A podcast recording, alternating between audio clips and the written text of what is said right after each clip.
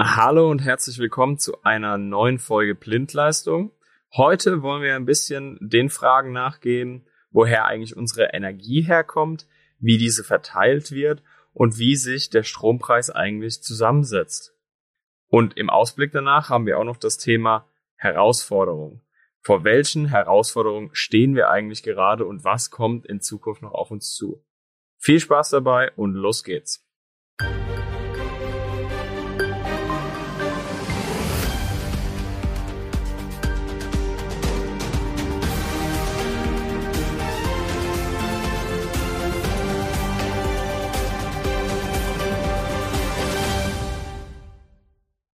Lieber Florian, schön, dass du heute da bist. Beantworte mir doch gleich mal die Eingangsfrage. Wo kommt unser Strom eigentlich her?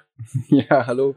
Äh, wenn ich eine Frage damit beantworten kann, welche Energieträger in Deutschland genutzt werden, um eben hier Strom zu erzeugen, dann habe ich eine aktuelle Übersicht vom Statistischen Bundesamt mitgebracht. Und äh, im ersten Halbjahr 2021, Steven, haben wir noch etwas über 56 Prozent konventionelle Energieträger genutzt, verglichen zu knapp 44 Prozent erneuerbare Energieträger. Das hat sich im ersten Halbjahr 2022 in dem Maße geändert, dass sie von 56 auf 51,5 Prozent äh, konventionelle Energieträger zurückgegangen sind und von knapp 44 auf 48,5 Prozent erneuerbare Energien. Also fast 50-50, ne? Ja, wir kommen dem näher. Ähm, und wir sehen aber auch, dass bei den konventionellen äh, Kohle noch der wesentlichste Energieträger ist. Dann kommt die Kernenergie und dann kommt das Thema Erdgas und sonstige konventionelle Kraftwerke. Und bei den Erneuerbaren ist der größte Anteil Windkraft, dann kommt die Photovoltaik, dann kommt Biogas, dann kommt Wasserkraft und dann kommen sonstige Erneuerbare. Um an dieser Stelle noch konkreter und genauer mit, den, mit meiner Wortwahl zu sein, bei diesen Werten ging es lediglich um die Stromeinspeisung in Deutschland, Steven, nicht um die Nutzung der Energieträger. Was meinst du denn genau damit? Naja, wir in Deutschland sind Teil äh, des Verbundsystems UCTE. Jedes Verbundsystem ist dadurch gekennzeichnet, dass darin alle Erzeuger wie Kraftwerke synchron, also mit identischer Netzfrequenz und entsprechender Phasenlage arbeiten. Dadurch können sie in Umspannwerken über Leistungstransformatoren direkt zusammengeschaltet werden. Und was passiert denn dann, wenn das nicht der Fall ist? Also zum Beispiel die Frequenz jetzt abweichen würde? Wenn die Frequenz bzw. die Phasellage nicht bei allen Erzeugern exakt gleich wäre, dann könnte es zu einem Kurzschluss oder anderen Problemen äh, eine mögliche Folge haben.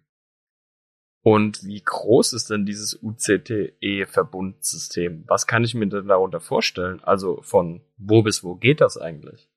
Genau, unser Verbundnetz, in dem wir mit äh, integriert sind, geht quasi von Portugal so ungefähr bis Rumänien und äh, von Italien ungefähr so hoch bis Dänemark.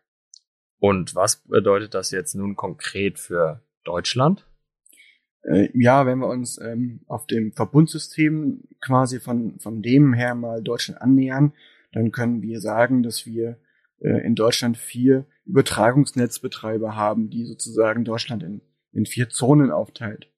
Und wenn wir von dem Übertragungsnetz sozusagen auf die Verteilnetzebene runter gucken, dann hatten wir 2021 872 Verteilnetzbetreiber.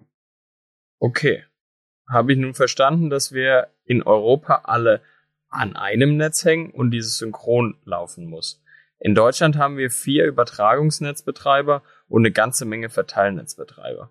Aber wenn wir in einem so großen Netz mit so vielen Akteuren sind, verstehe ich nicht ganz genau noch, wo, warum wir gerade immer wieder in den Nachrichten hören und in Zeitungen lesen, dass wir Schwierigkeiten bekommen könnten. Was ist die Schwierigkeit, Florian? Ja, das große Problem, Steven, ist, dass Strom kann nicht im großen, relevanten ökonomischen Maß gespeichert werden. Um äh, dies konkret zu machen, kann als Beispiel ein anderer Energieträger herangezogen werden. Nehmen wir mal Öl. Dieses kann mit relativ einfachen Mitteln in Tanks gespeichert werden.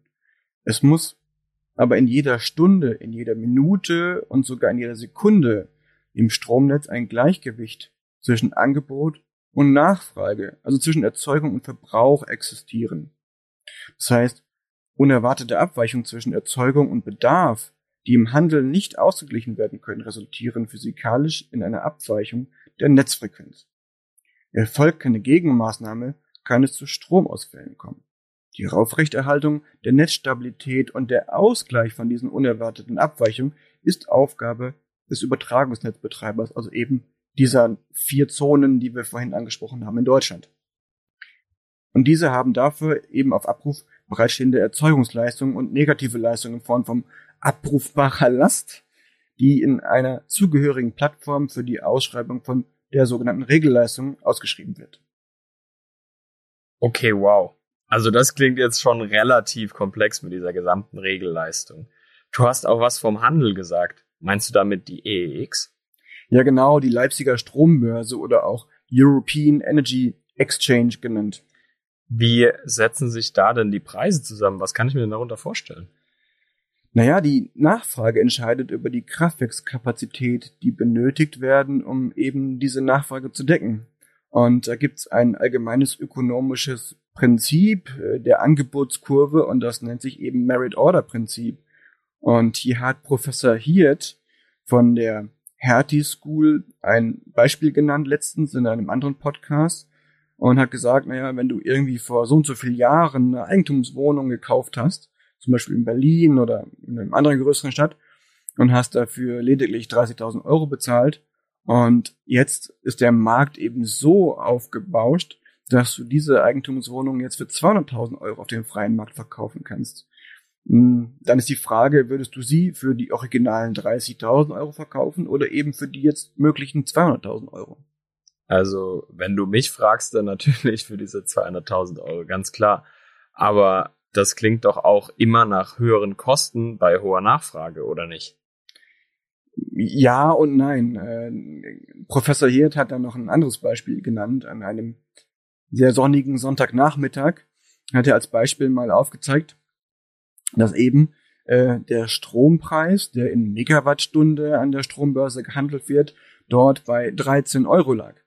Äh, vermutlich, weil relativ viel Photovoltaikenergie äh, stand. Und wahrscheinlich wehte auch noch ein gutes Lüftchen, so dass wir einige Leistungen auch aus den Windkraftanlagen bekommen haben. Ähm, es war eben sonntags, das heißt, es hat keine Industrie produziert. Zu Hause war irgendwie auch keiner, der großartig geheizt hat oder andere ähm, elektrische Lasten angeschlossen hatte.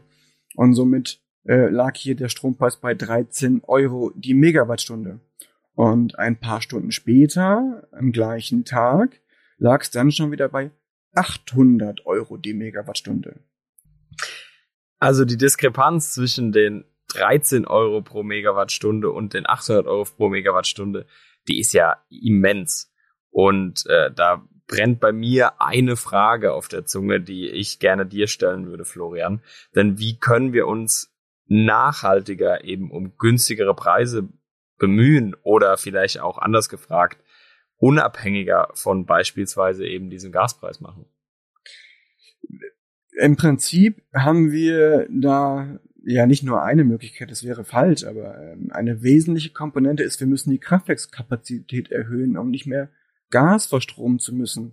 Weil dieses Merit-Order-Prinzip sagt ja aus, das letzte Kraftwerk, was benötigt wird, um die Nachfrage in der Sekunde oder für den nächsten Tag zu zu befriedigen, ähm, definiert den Preis. Das heißt, wenn wir jetzt gerade sehr, sehr teures Gas sozusagen zur Verstromung benötigen, dann ist jede Megawattstunde, egal von welchem Kraftwerk sie erzeugt wird, liegt bei diesem Preis.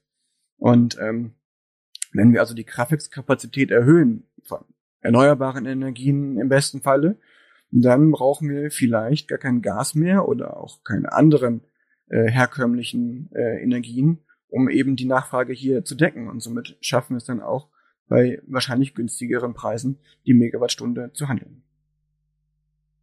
Weiterführende Frage, können wir auch ohne Gas auskommen in Zukunft?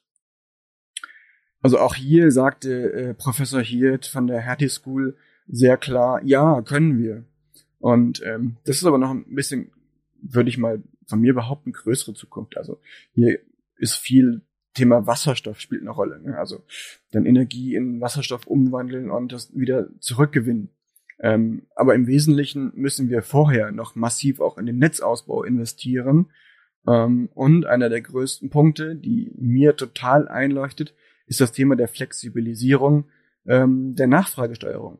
Das heißt, wenn wir also viel Energien aus Sonne und Wind haben, ähm, sollten wir günstige Preise anbieten können, sodass die Einzelhaushalte oder auch die Industrien die Elektroautos laden können bei Sonnenschein oder eben auch ähm, andere Speichermöglichkeiten nutzen können und nicht dann sozusagen das Elektroauto laden müssen, äh, wenn wir gerade eh ein Angebots- oder Nachfrageproblem haben.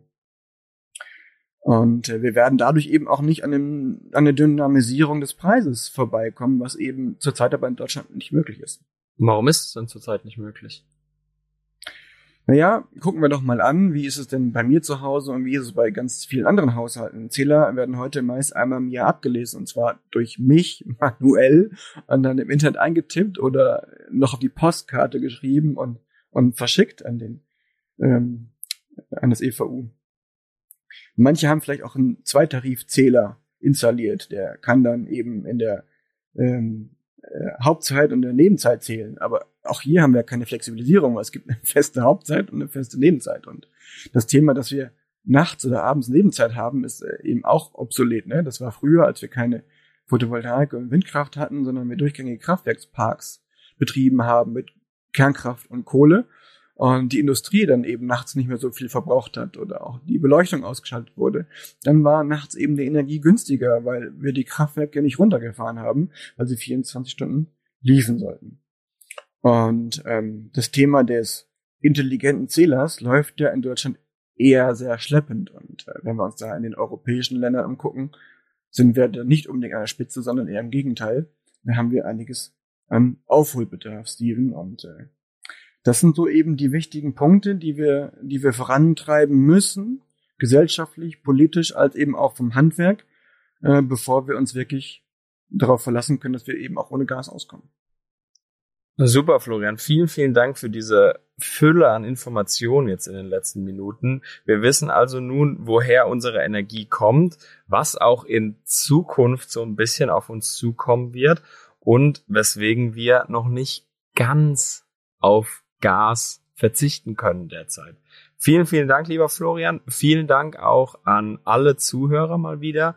Und ich würde mich freuen, wenn ihr beim nächsten Mal wieder einschaltet, wenn es heißt Blindleistung, der Elektriker-Podcast.